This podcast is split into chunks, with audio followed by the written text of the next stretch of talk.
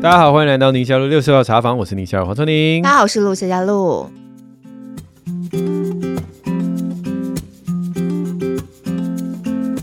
那、啊、我们今天 Q&A 主题非常特别哈，有一些我们实在是没有办法回答的问题。主要是我们自己还没有经历到那个阶段。对，那、嗯、我们今天找来专家，大家一定都很熟悉，而且在开录之前，我们竟然就这样稀里糊涂已经聊了二十分钟。我们没有要录吗？我们光是刚才聊的东西已经是非常精彩的内容了。刚刚那段有录下来吗？没有，我们就是直接当花絮吗？没有没有，我们那段留下来，我们之后再请他来再讲一遍，按理辟见这样子。先把我们来宾介绍出来，是陈安怡老师，安怡姐好。Yeah. 各位好，主持人好，大家好。刚才我们在聊的是那个人生下一个阶段，我们因为我们宁夏路六十号茶坊就是六十六年次奔五的这个年龄层。对，安怡姐大概比我们稍长一点点。我，我应该比你们大。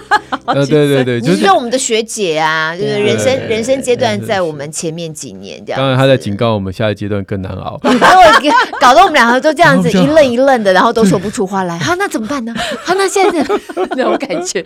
对，有有，我们下一次有机会聊。刚才没问题啊，空就是我们刚刚是讲一些孩子已经比较大了，对，然后孩子的交友状况，大学生了或刚出社会的，还有经济经济各方面，他们找工作，对对对，整个空巢期，我刚刚最好奇的就是空巢期的问题。对，好吧，那我们今天真的是，哎，安怡姐不用介绍了哈，这边有你的一些 profile，现在还有在开作文课嘛，对不对？有啊，那你是说这边有你的一些 profile，可是我们的听众没有看到啊？哦，不不，我是想说大家都认识啊。非常我是非常有名的这个作文老师，对对对。其实我以前是记者啦，对，最早对最早是记者，所以我认识那个露露的时候，我是记者。然后呃，我有两个小孩，然后是台湾母乳协会的发起人，对，所以呢，现在的话就是呃，专心教阅读写作。我大概有十个老师，主要线上课为主。对，我们家小孩有一段时间也是在安姐他们的对啊，我教过对对对对，在对在内湖那边。然后现在其实蛮。多朋友如果会看一些跟家庭啊、亲子教育有关的节目的话，应该也有对，有时候会看我或者看我的那个部落格啊，对粉丝团。安怡姐跟我最有关系就是她小孩已经不玩的积木一整箱送给我，她说这个都忘记乐高那种，不是乐高那种，一定是很特别的。他说积木就是要多玩起来才刺激。哎，你好像有一次我讲过啊，我讲过，对对，就是小木块，对，很有趣。他是去那种。家具行，然后人家剩下的木头，然后抛光，然后稍微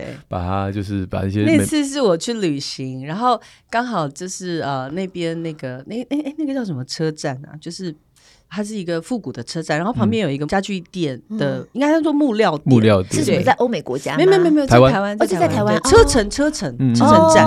对，然后它有个小木料店，然后它就一个木块一块钱，一块钱，对。一块，后来好像听说涨价涨到五块钱，对，因为卖的很好。然后我那次就买了两百个，对啊，两百块，然后一整也才两百块，对啊。然后小朋友就好开心是形状不一，这样，还是都是差不多，差不多，但不是那么的。就是处理稍微处理过的一些小木块，对。然后那个小朋友就很有想象力啊，他可以就是用那些木块玩做叠叠乐啊，或者是 DIY 自己组骨牌啊，或者是什么的，对。就看他们组出什么东西来。我就觉得那个很好玩，我小朋友很喜欢，就玩了很久。就后来我的孩子都大啦，有一次抱他，然后我就问他要不要，然后就全部倒给他，真的 就很好玩。对，因为那时候我刚去荷兰，然后看到他们那边有这种，就是他们的积木不像乐高是有牙齿的，没有，他们就是一片一片一片木头。对，你上次有讲过。对，然后你看那个价钱就哦，这五十片就要，你刚刚说两百是两百，当然欧元吧。就是同样的数字，太贵了吧？这样子，那我就回台湾就想说啊，其实我真的很希望我的孩子，就像欧洲的小孩玩积木是没有限度的，就是这样一整桶随便乱盖的。对，哎，就安玉姐就说哦，我这边有一桶啊，就一块钱，钱不用给我，这箱全部给你这样子。啊，小朋友就盖得很开心，就很开心啊。我盖了一个台湾。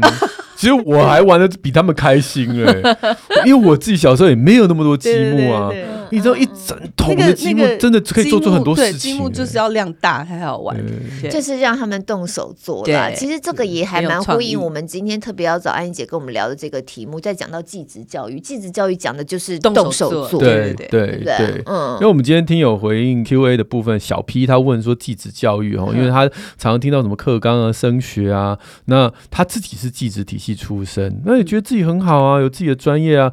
那这个他自己的哥哥小孩哈，那也考上五专啊。可是国中老师一直恐吓他们说：“哼，你们再不好好念书，你们就只能读技职了。”然后说：“为什么要这样子恐吓？”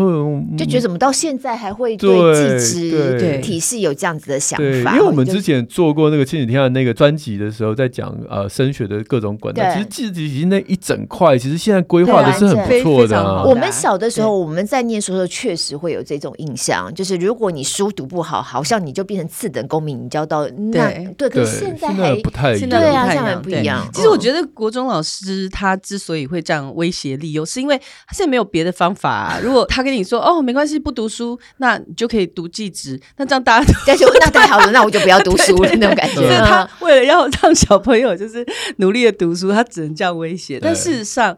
技职现在的升学管道是很畅通的，因为我女儿就是啊，我女儿是读高职，嗯，对，所以你女儿就是国中，然后就也是考，那时候也是考会考，对。但是我觉得那时候可以跟大家分享一下那个过程，很好，很有趣。因为我大家知道我的两个小孩后来是转到体制外去念实验教育嘛，那我女儿那时候转过去的时候是国一下，那到了呃宜兰的人文啊，她是一个怎么说？她就是以行动学习啦，或者是说孩子是由做中学这样的方式，所以他其实没有什么国英数社自这样的科目。嗯，那等到我他没有按着课纲，对他没有，他没有，他根本就没有这样分科，然后根本没这样分科。他他可能一个月都在骑脚踏车环岛，他没有在就是呃教室里面那种国英数社自这样上课。所以我女儿那时候到国三的时候，她跟我说，因为我本来打算就是呃是不是看她要不要自学，或者是念行动高中，当时，但她就说她不要，她想要回体制内上高中，那就也要考会考。然后我就跟他讲说，那可是你要考会考的话，你就没有读啊，怎么办？对，对，那我女儿就说没关系，她自己读。所以我们那个时候到国三的时候，就为她找了一个家教。然后我记得很好笑，数学家教来两次之后，她就跟我说妈。我觉得你不要浪费钱了。我看我数学就不要读好了，放弃。他完全听不懂。对，那我就说好，没关系啊，那你就找个呃不需要数学的学校读就好了嘛。嗯、对，所以后来他就数学就放弃了。然后呢，他就国文、英文啊、社会科啊，然后他就自己读。嗯、那因为我女儿会选择的应该就是设计科，就是设计方面的。嗯、然后所以那个时候我们就去参观了好多个职校。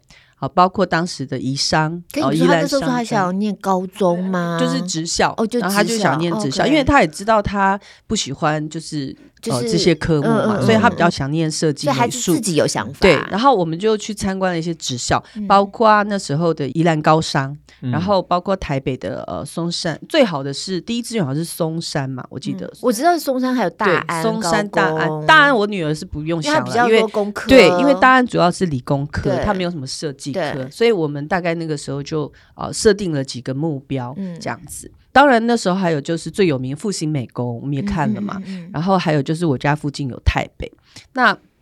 当时呢，看完之后，我女儿就说：“妈，那个我觉得宜商就是她觉得不太适合她。”我说：“为什么？”她说：“因为她觉得宜商现在挂在那边的作品，她现在就可以画出来。嗯、因为我女儿她很喜欢画画，所以她一直都有在画。嗯，对。那我就说这样子的话，我们要不要去看一下其他？那复兴美工当时有个问题是，她离我们家很远，嗯、因为她在中和，我住内湖。嗯，对。后来呢，我们就想说，哎，附近比较近的就是台北，我们就去看了台北，看了台北。之后我们就很满意，嗯，对。那台北当时因为它有呃很多的设备，嗯，还有一些专职设计的教室，所以我们就觉得哎不错，离我家又近，我住内湖嘛，他在市里嘛，就比较近，嗯。所以后来我们就把目标设到台北，然后很有趣就是，我们就打电话去报那个当时叫做特招。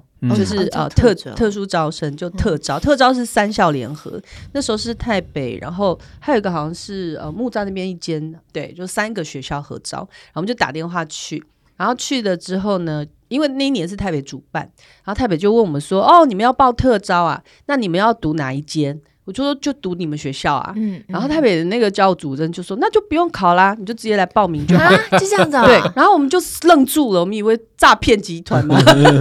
他就说。真的、啊、真的、啊，你们明天来那个就可以。那时候已经少子化了，不是，他就他就招生的压力。他说明天就可以来，然后直接对直接量制服就报名就可以上学啦，还可以早鸟优惠，少六千。那时候就觉得很好笑。然后我挂掉电话之后，我就跟我女儿说：“你不用考嘞，你就直接可以有学校念，就等于是国中毕业，我就可以直接去那边报到。大家都不知道，可能都不知道吧？大家都会觉得说我是不是一定要怎么样考试？对，然后。我女儿就愣住，因为她很认真在准备会考，每天在念书、写参考书什么的。然后我就说：“这集我也可以叫我们对。”然后我就跟她说：“我也可以叫我们家那个，你可以不用念。”然后我就跟她说：“我们去跑步吧，就可以出去玩，不用念。”哦耶！然后我女儿就说：“不要。”哦，她是不要。对，她还是坚持说：“我还是要考试。”为什么呢？因为各个学校虽然说入学的标准很低，但是进去之后，但是他有奖学金哦。你如果考到几个 A 几个 B，学校是有钱的奖学金给你的。对，然后我建议大家，当然了，进学校，尤其像私立的高职，他其实还是会把成绩比较好的学生放在一班。OK，对，所以其实如果你觉得就是你是想要学东西的，你不是只是随便一个学校窝着而已的，因为毕竟学生还是有每个孩子会有一些不一样差异。对，后来我发现他坚持是对的。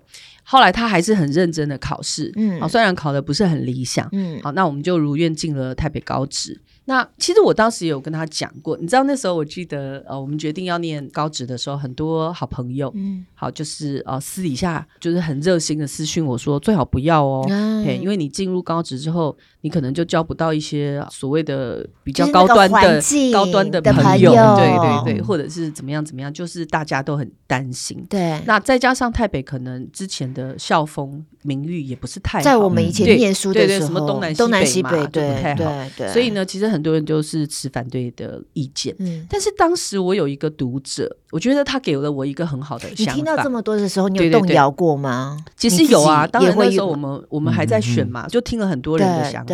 可是当时我有一个读者，我觉得他讲的蛮好的，他就跟我说，嗯、现在的高职跟以前的高职状况不一样。嗯嗯，嗯啊，以前的高职啊出来之后，你就是直接就业；现在的高职出来之后，所有的老师还是让你升学。嗯，所以他就说他自己的。经验是我这个读者，他其实功课蛮好，他当时有考上高中，就是算蛮前面志愿的。嗯，但是他因为家境的关系，他选择高职，就是希望能早点就业。嗯，他说他同时间上了公立的高职跟私立的高职，可是他就说公立的高职还是让你升学。嗯，如果你想要比较能够快的进入就业市场，或者是了解现在市面上的就业状况，嗯，他认为私立高职老师比较。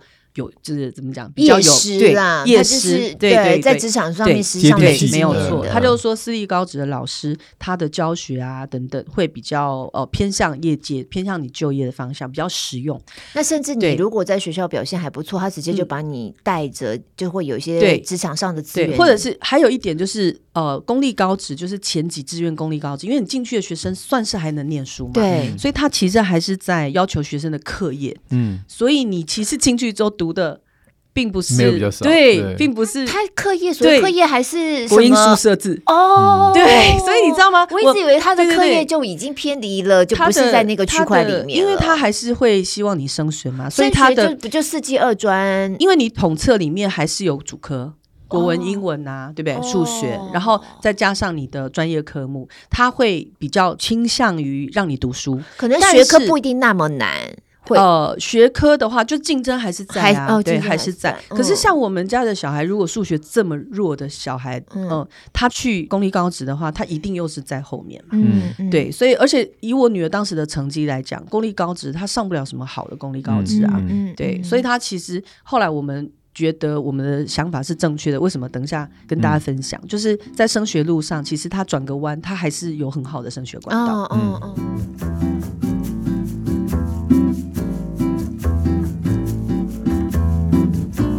后来呢，我觉得这个读者讲的很有道理，所以我就跟他详细聊了一下。他就是台北的，对，那他就是台北，然后他就跟我说，还有一点就是说，我们这孩子如果不是很擅长学科念书的话，他进入私立高职的呃高职的老师会全力的往绩优的方向走。所谓绩优，就是指。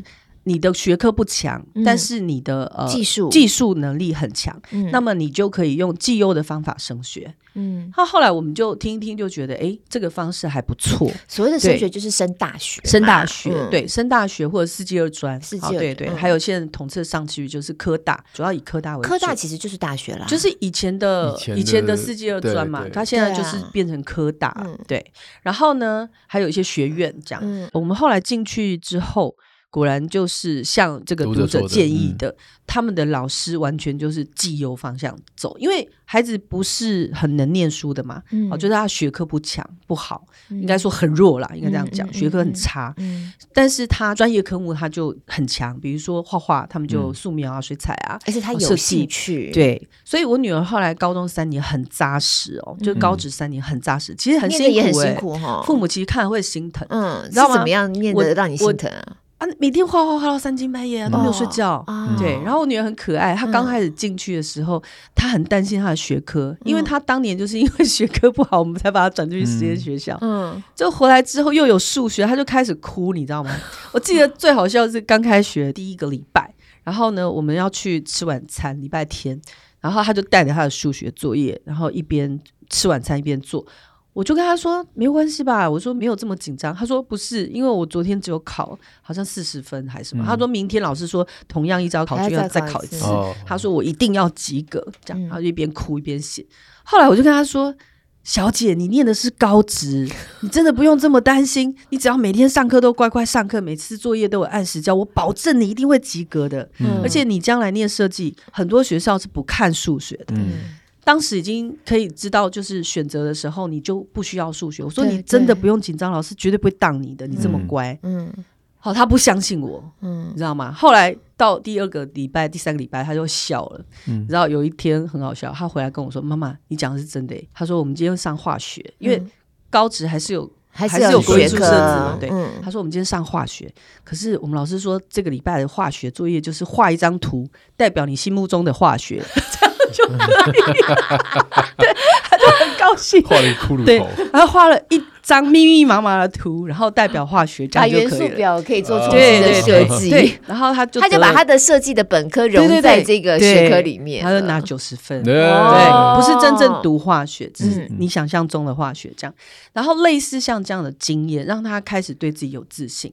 然后因为我刚刚讲了，他进入会考的时候还算是学校中算好的成绩，所以他被。集中在一个比较愿意念书的孩子的班，嗯，那我觉得他们老师很棒啊，就是呃，私校的老师，其实我觉得大家不用太担心，哎，真的私校老师不见得差，老师很好。我觉得我们过去刻板印象太强烈了啦。然后他在呃职校里面得到的。训练是很扎实的。我记得到他到高三那一年吧，然后有一个机会，就是要去参加绩优，就是所谓的刚刚讲的比赛，嗯，好，就是要去拿绩优。结果呢，三个组别嘛，一个是设计，一个是网页设计，还有一个是我忘了，反正三个组别。可是呢，其中一个组别有比较强的班上的同学，那老师就问他，你愿不愿意跨组到另外一个组别去比赛？我女儿就跟我说，她说她答应了，嗯，然后答应之后，你知道。我记得那整个月吧，他都没有上课，嗯，他就是一直在做网页设计的训练，因为他其实他不是设计呃网页的那个部分的，嗯、就是电脑的资讯的那个部分，嗯、所以他必须要就是像在选手村一样，好像专案就是对对对对对训练，然后他就一直在每天都去那边，然后开始就是背城市，然后啊就是做城市设计这样子，然后做的很辛苦，然后最后一天他要去比赛之前，他大哭，你知道吗？他就跟我说，对，他就跟我说，妈，我决定放弃，我不比了。嗯，我说你都准备了一个多月，为什么不比？嗯，好，他就早上一大早从台北打给我，六点多就在哭。嗯，然后我就说怎么了？他就说，妈，你知道现在已经几月了？我五月要统测。嗯，好，他们职校生考的是叫统测，嗯，不是学测，学测。对，然后他就说我五月就要统测，他说我比完一月了，我如果什么奖都没有拿到的话，我只剩下三个月读书，我前面都没有读书，我怎么办？嗯嗯嗯，他就大哭。嗯，后来我就跟他讲说，我说你不要担心，我说凡走过必留痕迹。嗯，你这几个月的选手春训呢，绝对不会白费，可以拿来写在学习历程里面。我就跟他讲说，你不要担心，我觉得你没有这么差，我觉得你放轻松。但是比赛已经快到时间了。我觉得你不去很可惜，嗯、然后我就举了一些他以前的例子，都已经准备这么久了。对对对，我就说，就算没有任何的奖，又有什么关系呢？我说你不会是空白的。后来他还是听我的劝就比了，果然比赛没有得名，但是后来的统测。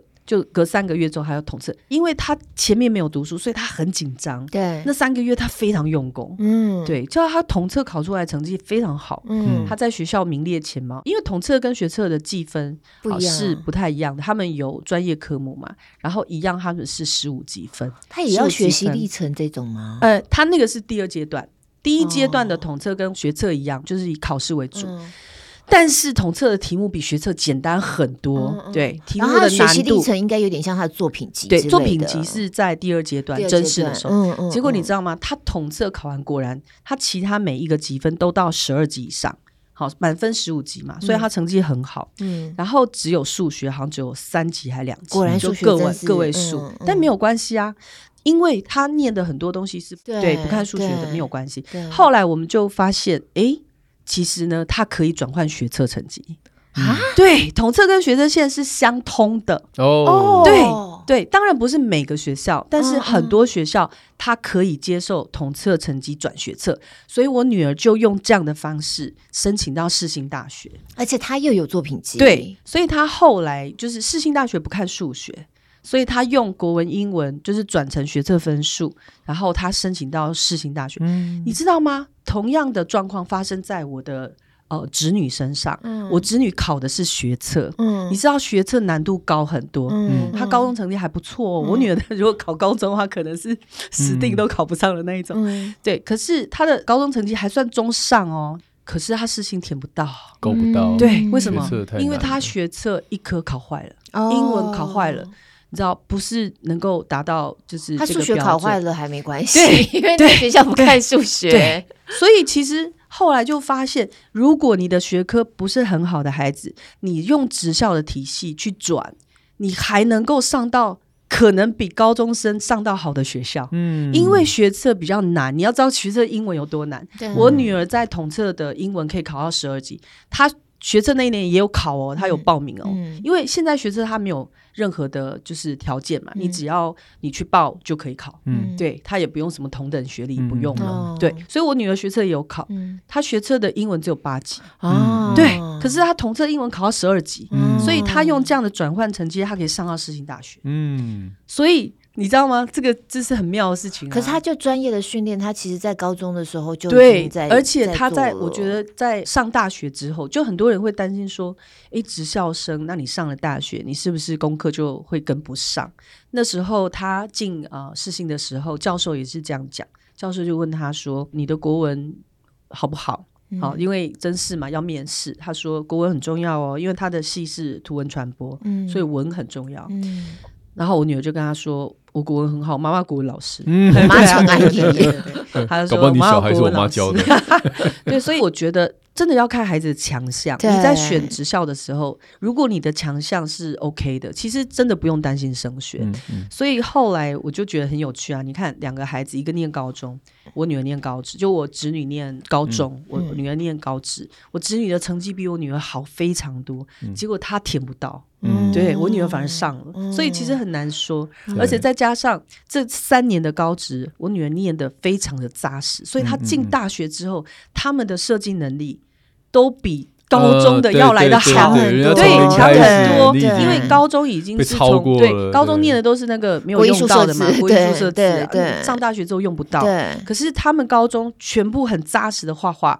设计，然后专业科目，色彩学什么学什么学之类的，所以那个设计的东西一出来，你就会发现高职的学生不差。那学习的气氛呢？其实我觉得在高职对，最重要的一点就是这个部分，嗯、就是我刚刚讲的，为什么我女儿很幸运，她在一个比较好的班。因为坦白讲，真的是有孩子一路这样上来，学习动力都磨损的很厉害，所以在上课的时候就整天在那边睡觉，好，或者是翘课不来，嗯、好，或者是状况很差，嗯、然后有很多就是缺课啊、旷课等等，嗯、所以真的还是有。但是我就说啦。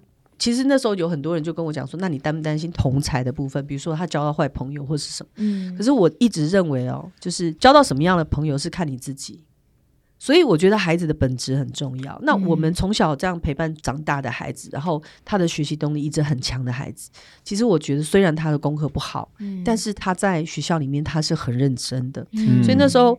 高职的三年，其实真的看他很辛苦，但是我们也觉得很扎实，对，很扎实。老师那时候有交代我们，就是把他每一张图都留起来，嗯、所以我们给他买了那种很大的画册本，嗯、好让他每一张图都收集起来。嗯、你就看到他刚入学的图，跟高二、高三的图真的差距非常大。麦克笔啊，或是什么，就是专业的部分，嗯、你就看到孩子的那个前进的脚步，嗯，真的真的是非常非常的明显。嗯、那到孩子现在就是刚出社会。对嘛，他这个职业的训练是一路延展到他现在进到社会都是有用上的东西。他后来呃大学选了图文传播，因为那时候我们也考虑就是说他要念大学还是科大。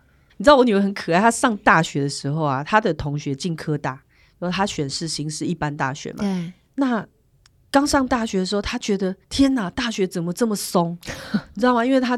好像大一只有八还十二个学分，嗯、然后科大很紧，嗯，科大其实也是很扎实，嗯，然后他进科大的同学每天都在赶作业、赶报告，然后做作品这样，然后他就哭，你知道吗？我哭说：“妈妈，我觉得，我觉得我这样会赶不上人家。”嗯嗯嗯，就跟他讲，大学是全面性的教育哦，他跟科大技术性教育又不一样。嗯，我说你可以去科大跟你同学一起上课看看呀。好，他就去找他同学，他真的跑去大学无所谓嘛，就你一起跟同学对跑去。旁听啦等等，然后我就告诉他，其实大学要学的东西，除了技术面，还有很多的学分呢、啊。社团也是学分，恋爱也是学分。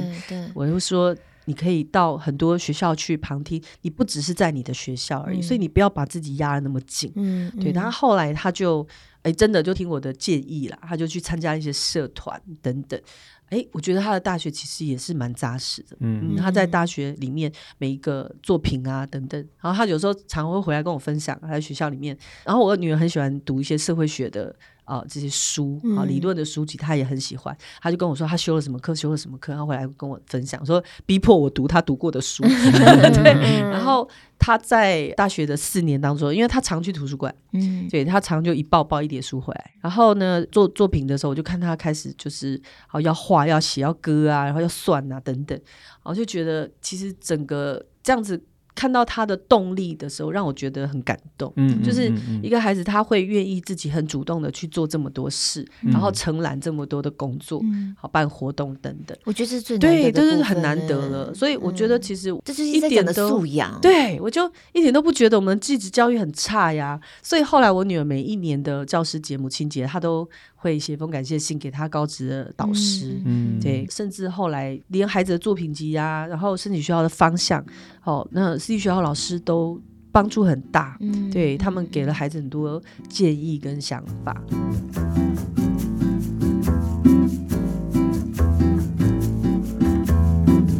那现在讲还有点早，因为孩子毕竟才刚出社会嘛。可是就你自己来看的话，一个家长的心情，你会觉得对于他未来在职场上的竞争力啊，嗯，或在职场上的发展啊，没问题啊。因为你知道他去任何地方打工，老板都问他要不要转正职。都 一直说服他转正职，嗯，因为他很认真，这在能力的部分。对，嗯，然后他很认真。再来是，我觉得他对自己的要求很高，嗯，然后再来就是说，我觉得他在呃职校真的就是很扎实的设计，所以他上大学很轻松啊。老实讲，他在世新名列前茅，他们学校系上一百多个人，我女儿几乎都是前十名啊，哇，对，都是前十名。他功课其实蛮好的，最后一次好像是因为英文吧，英文可能到。大二大三比较弱啦，就是没有念，嗯。对，所以就比较差一点。可是他的成绩一直都是非常好，嗯，反倒是有找到喜欢的东西，对，他也愿意付出时间去努力。然后我觉得，所以我后来都建议很多呃我的读者啊，当你要帮孩子选学校或跟孩子一起选学校的时候，我觉得最好的方式就是实际去参观。嗯，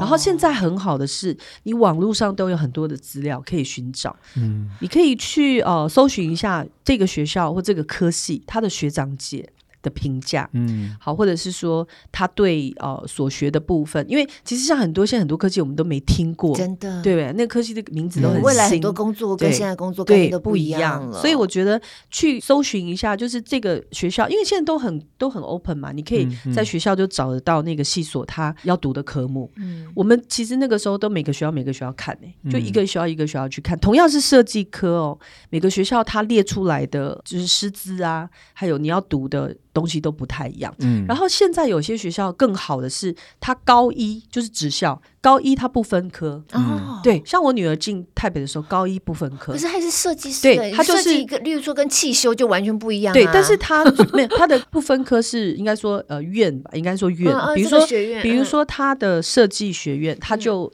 有这个室内设计嘛，然后广告设计很多对，室内设计、广告设计跟平面设计等等，比如说他可能有三个科，那在设计这个部门里面，高一三个科是不分的，嗯，所以你可以等到高二的时候再去选你要是哪一个科。我觉得这样有个好处是，你在学校里面，你先去修了这些课之后，你大概知道，对，你就会比较知道你的兴趣跟你的所长在哪里。我女儿后来没有选室内设计啊，为什么？因为室内设计数学太多了，真的，它很多东西都需要 它要算，它要计算。因为设计跟建筑它是需要计算，对对对。然后我女儿很害怕，就是高一的时候，她觉得最难的一个叫图学。还有很多东西都要算，然后我女儿比较，不过现在有 AI 了，应该算图会比较简单。没有没有没有，刚开始他还是要求你，就是你都要手工做，对对对，你不能因为 AI 虽然是啊机器做，但是你人要比机器行啊，你才能操控它。对对，所以他要量那个角度要画。你知道我女儿是那种比较粗枝大叶型的，她描边哦总是描不准，嗯，所以她做那个就很辛苦，所以她后来决定她还是走平面，就是广告设计。对，然后最后我女儿最喜欢的是包装。所以他现在工作的那个电商，好，他是做包装设计哦，对，就是做包装，然后做图这样子，对对。所以我觉得你不要看设计很大，你知道吗？你光是一个布料，布料设计，它就是一个专门的学问。哇，对。所以你如果到国外去留学的话，你可会看到他们设计分的很细很细。对，所以我觉得这些东西都是孩子在一路走，他一路去发掘。对，而且我女儿很妙啊，她因为喜欢吹那个法国号嘛，嗯嗯，所以她其实毕业之后，她除了现在的工作之外，她剩下的时间，她吹了四个乐团。对，他都在吹法国号。他前阵子对，然后他前阵还跟我说：“妈，我觉得我想去考军乐团，他想去当那个就是示范乐队，有没有？”哦，对，我就说也可以啊。其实你如果是真的很喜欢，要把吹乐团当职业的话，也可以，也可以啊。你还可以帮示范乐队画那个有没有就 招生图？对，所以其实把把自己画在 C 位，因为未来的社会，它很多的工作，它其实是多多融入的、多重的。就像现在的网络一样，对对对对，所以其实我觉得孩子这样走，我觉得非常的好，非常放心。对，他很一路走来都知道他要做什么，就很好。是是，我们有时候跟听友就是会建议说，啊，要选学校，你就是最好就是去看一下这样子。我们这种建议通常停留在幼儿园的阶段，没有，或者是国小，呃，国小有时候都很难，因为国小你就是什么样的学区嘛，有时候学籍有问题，或是呃实验学校、体制外实验你要去看一下。我不晓得。到高中你可以这样看，因为可以没问题的。都觉得你是要会考成绩要申请，但我如果我这样去看，我喜欢这学校，可是我申请不到这种。我就跟你说啊，其实现在以职校来讲，职校来讲，很多都直接可以入学，对，直接就可以入学。如果你不是要那种很前面排名的，对对对，那前面排名当然他还是要看会考成绩。那其实你会考还是要考，可是。私立学校一般来讲，他招生都有困难了嘛，嗯，所以他其实真的不太在乎你的成绩，嗯，对。嗯、那我刚刚讲了，而且进去之后他会以绩优为主，所以他也没有这么在乎你的学科成绩，嗯、所以我觉得去看真的很重要。而且现在职校在招生的时候，他都会去做学校介绍、校园介绍，而且现在很多国中。国中的孩子，他们有所谓的技职的升学，有他们有一些生涯规划，对对对，所以你在你在国中如果哦就已经决定你要走技职的话，其实他在国中就可以开始做那样的训练，你的课业就不是那么重要。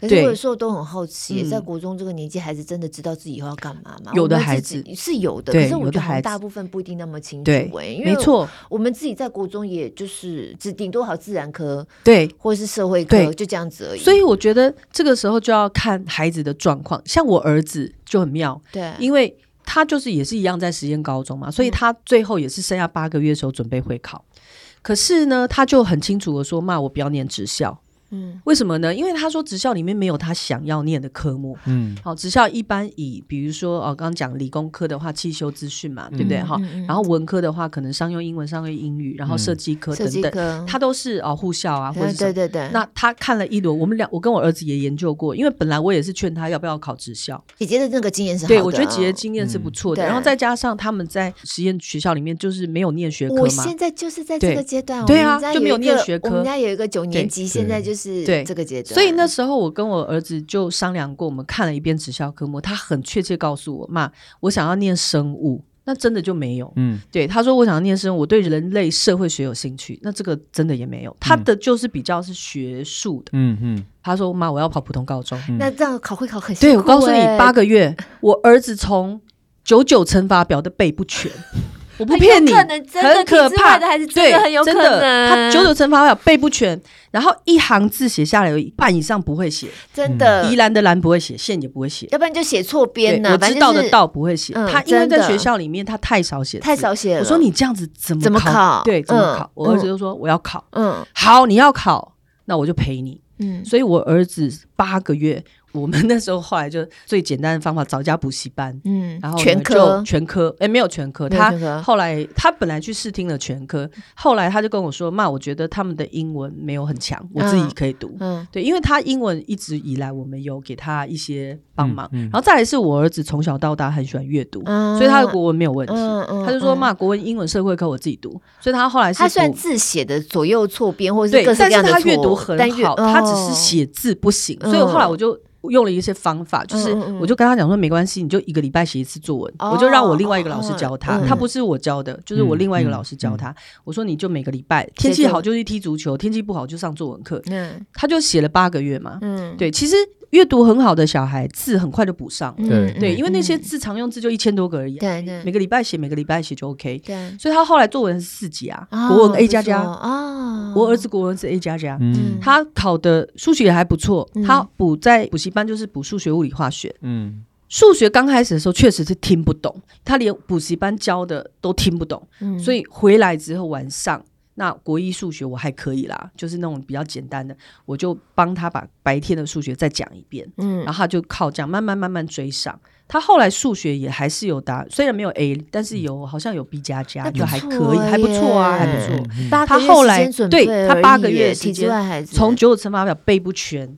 到后来考上南湖高中，那蛮厉害。对，南湖高中算我们那边社区高中嘛，对对，算还不错。然后他在南湖高中里面就是一路名列前茅，功课很好。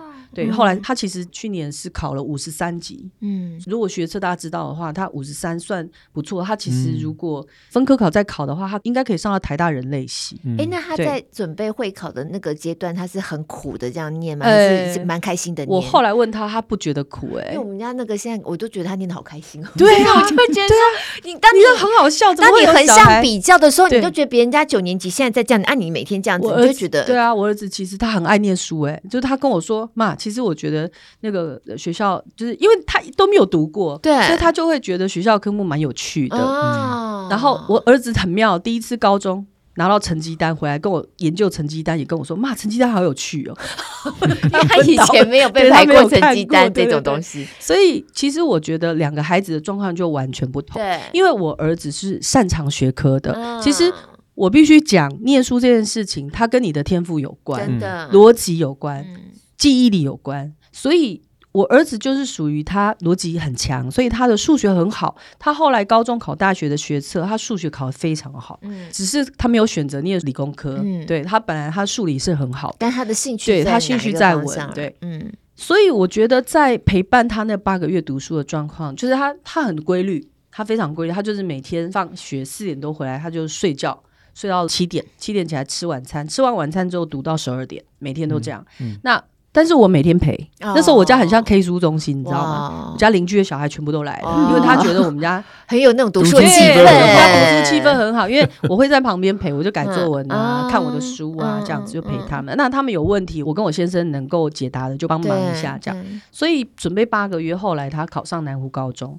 那我觉得我儿子在高中体系里面，刚开始当然也是有一一些困难，因为。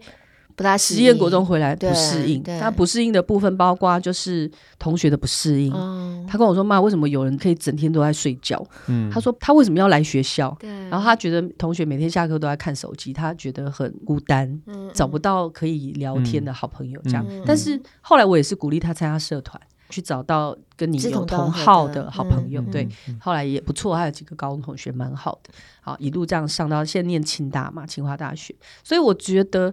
呃，两个孩子，你就会看到他在学科上表现的差异。那刚刚露不是有提到说他的志向不是很清楚？对，对我儿子就是这样子，因为我刚刚讲了，他理科很好，对，他的数理不错，对，他喜欢生物，但是他又喜欢刚刚讲的社会人文和法律。他其实，在挑大学的时候，他很。他很不知道该怎么办，因为对他觉得他觉得他每个都很有兴趣，对，所以后来他为什么选清大？因为清大的社会人文科学是不分科的哦。对，那一度我们也建议说要不要选东华，因为东华它也是有不分科。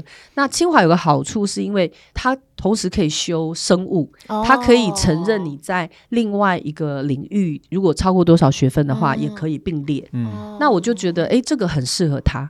所以当时我们在。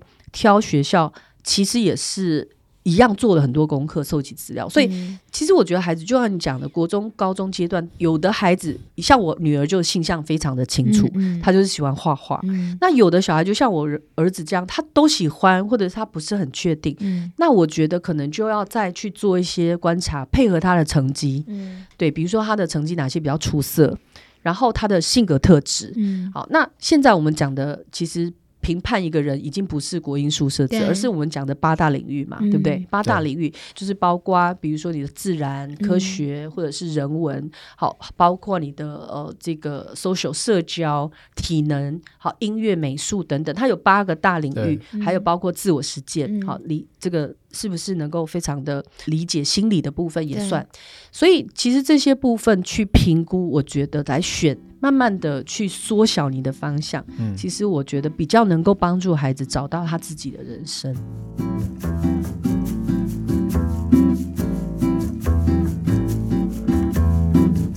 哇，我们今天一题就做完这一集嘞。对 我觉得安怡姐讲太久了吗？不是讲的很棒。对，我发现安怡姐最大的。给我们的感觉就是，他从来没有让你的孩子觉得说你被塞了。嗯，哦，对，不会不会。然后你会陪伴他们去，他只要告诉我他决定这样做，我一定都支持到。对。对，其实我觉得大家听到安怡姐的故事，是不是应该可以？不是说哦，今天安怡姐画笔记，说她小孩上什么高职，我就去申请。而且这个高职还不用考，哦，把那个分数还可以转过去。对，我觉得统测比较简单。我觉得今天好像不是在讲技巧的部分，而是安怡姐从以前到现在都给我一个感觉，就是你从来没有让你的孩子说啊，你不行，你这个东西，那你完蛋，你死定了，或者是。就像这位老师说啊，你以后就怎样怎样。虽然他讲的你以后就去记职，今天听完我们觉得不是怎么样，但是就是一种恐吓的话。对，哦，你你就你就只能。靠爸靠妈族，或者是你就是要去捡垃圾，就是很多人会用这种方式去恐吓他的孩子。其实那个恐吓背后是一种挫折感，就是我看你现在这样成绩这么差，我看你这样不读书，我看你每天要打电动，我看了好难过，我不知道讲什么，我只好给你来羞辱你一顿，看你会不会能够激起你奋发向上的这种。我好像从来没有讲过，甚至连我儿子选人文科学，就是社会人文的时候，你知道很多啊，以后。喂不保自己，找不到工作。然 后补习班，因为他功课不错嘛，补习班老师都劝他不要，哎，就是都劝他选自然组或者是。对现在如果你考，而且你知道吗？他高中是三类组哦，我儿子高中是三类组，他是十个科目全考，哇，所以他其实都可以选。所以每一个人就连他后来选了社会科之后，就是我们家里的亲戚，也就是说你念法律比较好啊。对，我儿子就是他的第一志愿政治嘛，嗯、政治或者是人类，或者是他喜欢社会学。嗯、每个人都说你念这个要干嘛？你出来要怎么样？会饿死？会不能吃饭？没工作什么什么？嗯、可是我没有这样讲过。我跟我儿子讲的就很简单，就是说，我觉得你就是你喜欢什么，你就尽量去念。对，那吃饭不是问题，你只要把你的欲望缩小就好了。嗯、其实我认为。只要做一件快乐的事情，我常常跟他举的例子就是，你知道吗？我们有一个呃，台湾有个蝴蝶专家陈维寿先生，陈维寿先生一生一辈子都在收集蝴蝶，嗯、然后最后他把所有的捐赠捐给那个成功高中，嗯、成功高中有个蝴蝶馆，蝴蝶馆，对，对我带他去看过那个蝴蝶馆，我就很感动。陈维寿他没有什么豪宅啊，他也没有什么名车啊，我们也看不到他多有钱，嗯、但是他一辈子就做一件他喜欢的事情，嗯、我觉得就够了，嗯、所以我就跟我儿子讲。如果你不是要开法拉利，你将来不一定要住在什么豪宅，对要吃饱要活下去不难啊。嗯，所以你自己的选择，你就忠于你的选择。嗯，如果将来你希望要赚大钱，那你就走赚大钱的路线。嗯，嗯，如果你就是喜欢你想读的东西，那你就把你的生活欲望说到你可以负担，这样子就 OK 了。所以我从来不会跟孩子说什么你会吃不饱喝不足。价值传承的，因为我想到不久前大家讨论蛮多，然后在网上也都大家都在疯传，就是周润发发。哥，嗯，他有一段时间就面对记者的一段 Q&A 嘛，然后就记者就问他说：“哇，那你到时候身后所有的钱全部都要捐出来什么之类？”他说：“啊，这没有啦，是我老婆决定的啦，不是我啦，我赚钱很辛苦呢，这样子。”然后就说：“可是我一天也就吃两碗饭而已啊。”对。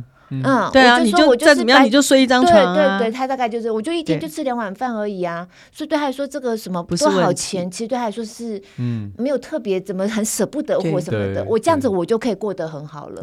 我这样我就满足。对，因为我们身边有这样子的人很多嘛。我们一路走来看到哦，比如说我们认识的商鸟专家小树老师，或者是有一些哦这个木工师傅，他其实一辈子就做一件事啊，他做的很快乐，他的生活也不见得不好。但是我觉得重要。很简单，心灵上的满足比较重要，所以我一直都跟我儿子女儿这样讲。那我觉得他们这一辈更幸运的是，他们其实更没有，就是像我们呃，可能我们这一代已经房子都有了，所以他们其实更没有压力啊，他更可以做他喜欢做的事情。所以我就没有这样讲过。那我对孩子其实也很简单，就是你现在下的，比如说他那时候要考高中会考，其实我也很担心，我真的觉得很担心，因为都没有念过，那这样怎么考？对。可是我觉得孩子如果愿意一试，对，就让他试啊，失败了怎么样嘛？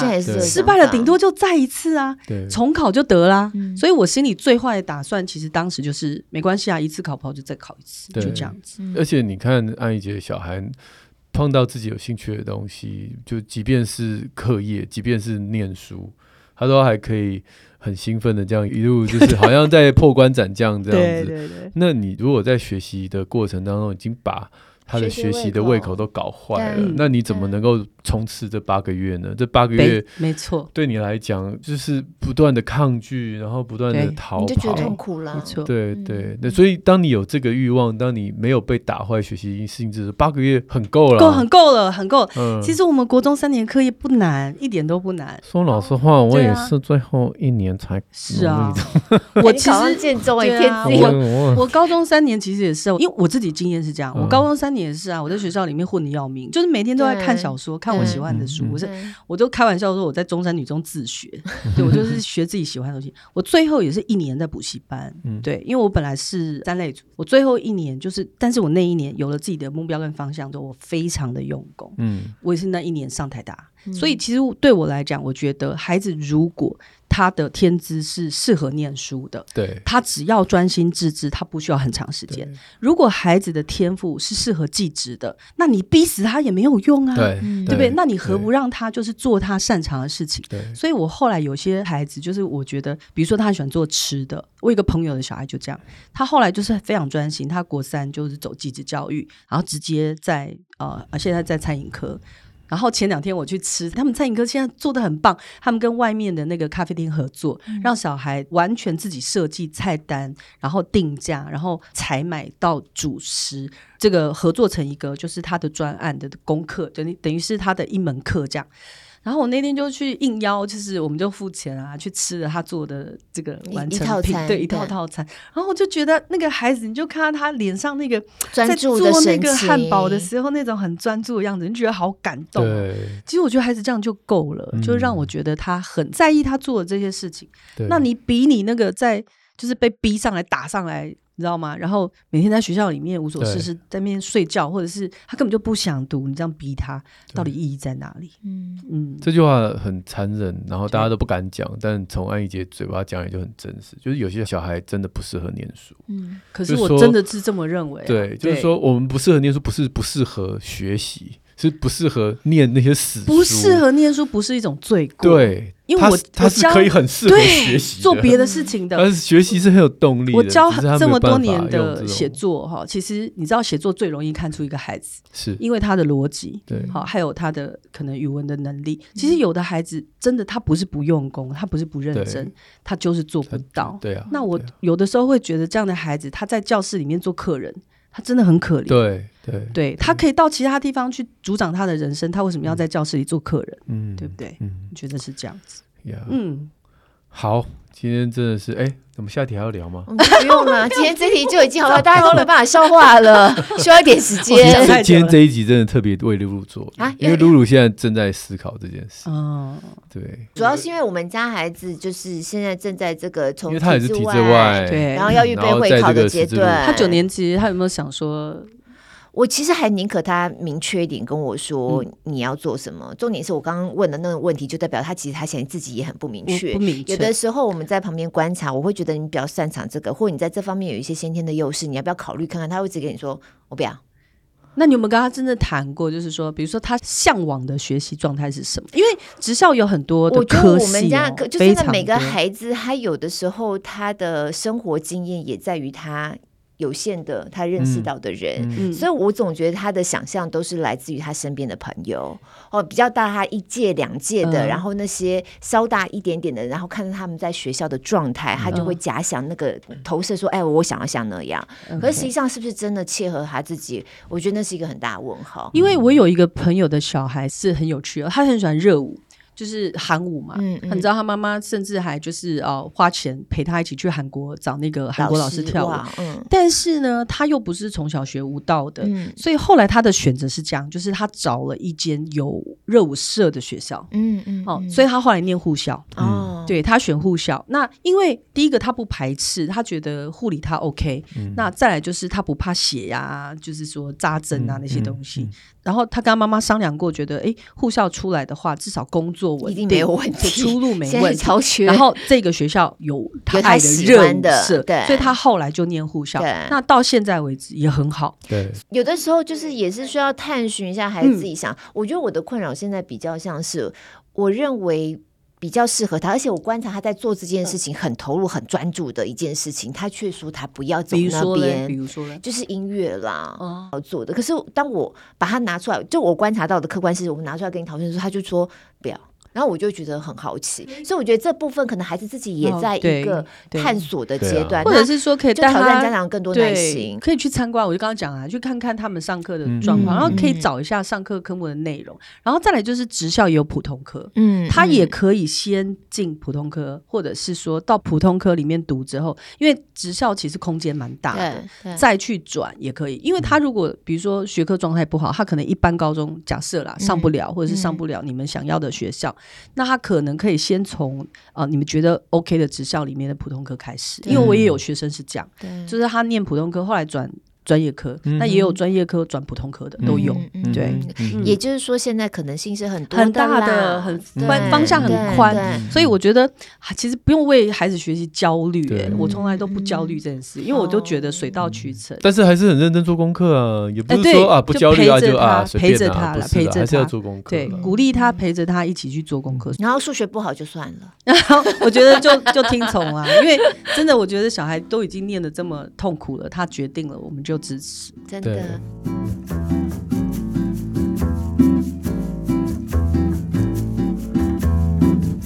哇，我们光是这个题目今天真的讲超久，这完全单纯的一集出来了，已经不像我们平常礼拜六的 Q&A。因为你知道吗？我们一边录，我一边看电脑啊，小编一边把下面的问题逐一删掉。现在全部啊，这题大家没空回答，删掉。哎，看来时间也差不多就删掉，一直删，一直删。删到我们现在直接说拜拜喽。我 现在发现一件事，就是安怡姐在我们录音这段时间她有空。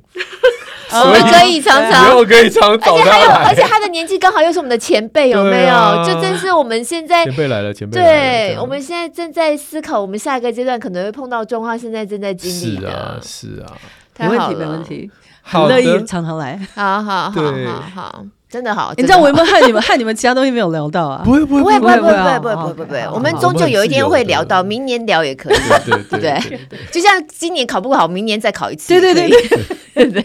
我们可以改名宁夏路安怡书房，都都可以，没问题的。弹性真的很大。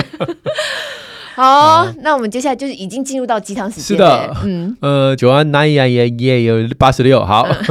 那他给我们鼓励，两位真的很好笑，然后听着一些问题，笑着笑着哭，哭了哭了又笑，有点。他就是说，他说听这个节目唯一的问题就是一下哭一下笑，然后觉得有点北戚这样子。听听这个节目唯一的问题是吗？嗯，哦，谢谢了，谢谢，我们把它当成一种赞美喽。对，来下一位，这个应该是要找国文老师了，他的名字怎么念？义父吧，八义五的义呀。啊，只有我国文不好，好，国文不好也是可以当 podcast 主持人的哦。呃，国文不好没关系，可以当医生，英文好就好的。关于汽车通知外部人车只有喇叭声啊，上次来讲那个行人地狱那集，对对对对，因为露露说她在路上如果要跟人家说谢谢，她就按喇叭叭叭，对，就轻轻按呐，她觉得这样还是一种我说不要给我叭叭，就是说她只要叭，她就觉得被调戏，快点，是哦，快走，嗯，干嘛？不动。很 Q 吗？也是一种很 Q 的一种打招呼啊，爸爸。你你会觉得安姐觉得？哎，对，好像是上次呃有一次，就是我们车子对车子对狙，对，然后我们让他，对方也是爸爸两声，所以你会觉得是善意的。哎，如果我们如果看不到，对对对，就是你要有前后逻辑，那个脉络是什么？他是说，如果看到里面的人，也许挥挥手，你就知道说他这个是。他有时候已经错身而过了，有的时候我会摇车窗，然后给他就是谢谢一下。如果是人家让我的，哦，摇车窗很害怕哎。哎，还好。我每次人家摇车窗，我想说比出来是什么，哪一只手指头，就是。我是不是太负面了？你是太面，感觉这路怒症有点。所以我们那天就有讨论到这个，因为我觉得“叭叭”两声其实是一种示意，是一个算前面应该是就还要看到事件的脉络啦。那有的时候，如果是对方，比如说那个绿灯绿很久，他都不动，那“叭叭”两声就是对，就是快点。对啊，对，所以还是要看。对，然后，因为我们这个听友就说呢，他说日本已经执行好一阵子，就如果车子从小巷出来，被主要干道的车礼让，就闪两下黄灯哦，闪个灯。这个在台中也是不行啊。对，因为闪大。我有一次在台中闪灯，我后面的人吓死说：“你干嘛？”我说：“我没有，我只是要跟前面讲说绿灯了。”他说：“他会下来哦，然后你的轮胎就会少一个哦。”可是我们在过雪隧的时候会，就是前面的人如果真的开的太慢，对，然后我会闪黄灯。对，那你闪灯其实就是要催他呀，因为他太慢。比如说他雪隧里面前面完全没车，他开个六十或七十，雪隧可以了。对，有时候我们就会闪一下。因为雪隧很怕被超速哦，超速。没雪隧太慢也会拍啊，太快太慢都会拍。所以我觉得现在这种就是自动辅助驾驶有一个定速功能，我还蛮常使用。尤其在高速公路上，所以这个听友他的意思是说呢，日本就是代表谢谢，嗯，就是黄灯闪一下代表谢谢。但在台湾大概就是还没有这样的共识啦，嗯，道路文化还没有这样的共识。台中朋友可以抗议，因为那是我台中朋友跟我说的。会是什么意思？在台中，台中很厉害啊，不要随便闪，对啊，哦，真的，大灯、闪灯都不要随便。对，而且我自己我自己播新闻，真的播那种行车纠纷播很多。我老公只要一按喇叭，我说都很紧张。我真的是觉得别人车上不晓得有什么东西，我都觉得现在每个人车上都有各式各样的东西，就是对，还是小心啦。我就走下来，然后送你一本书。黄医师怎么感染清百科？对，然后我就窗户摇下，然后给你个啾咪这样。哎呀，哎呦，那他可能也有点抖了一下，想今天碰到的是。不过也许我们这是这个呃刻板印象了啊，也许现在台中不是这个样子，这是几年前朋友跟我讲的。好了，我们这个谢谢斗内的听友轩。还有匿名听友留言说，有一个四岁的悲观小孩。因为我们上次有聊到一个悲观小孩。对，谢谢你让我们知道该用什么样心态面对。三宝妈妈心好累，感谢主持人带给妈妈崩溃中的小确幸，有没有考虑出这个给孩子听的节目呢？哈，呃、哦，这个很难呢，因为我们你看我们在家讲话，你们家小孩都听吗？我都觉得我们自己在家讲话，有时候小孩都不一定。给孩子听的节目就是听那个呃，朱探长之类的，从前从前那种。对，没有啦，我是说现在有的啊，有声书啊。对，那就是讲故事。定一下黄瑽宁医师讲故事，黄医生说故事。亲子天下有声书里面内容超多的。我跟你讲，我现在有点困难，因为哈，我们家孩子就是听这个听习惯了嘛。然后我们那个小的，他其实要开始学习，真的要自己阅读的时候，他就还是很依赖用听的。然后我就会说，你有时候你也可以自己看呐，因为像刚开始啵啵啵，其实就要多拼一点。没错，他就是我要用听的，我要听小火龙这样，又不愿意看，明明书就在旁边啊。对啊。下次可以放一段，有他现在就是大概放一段，然后他就一边看书，然后一边听。可是我我还是期待，因为他注音真的才刚小，很不熟练，所以考出来都是对对对，都会觉得啊这样那种感觉。我就是希望，哎，你要稍微多拼一点，你就会多熟悉嘛。哎，当妈妈的都是这样。对，不同年纪不同烦恼。我觉得像小的这个可以固定，比如说每天三十分钟的时间，他就是只能阅读，不要做其他事情，因为。我们要培养一个阅读习惯，它的定时定量很重要，嗯、所以你每天要固定一个时间，嗯、然后三十分钟这个时间就是只能阅读。嗯、你可能可以哦，前面比如说放十五分钟的那个呃袋子，对不对？嗯、有声书的，然后接下来三十分钟就是只能阅读，可是你可以给他同一本。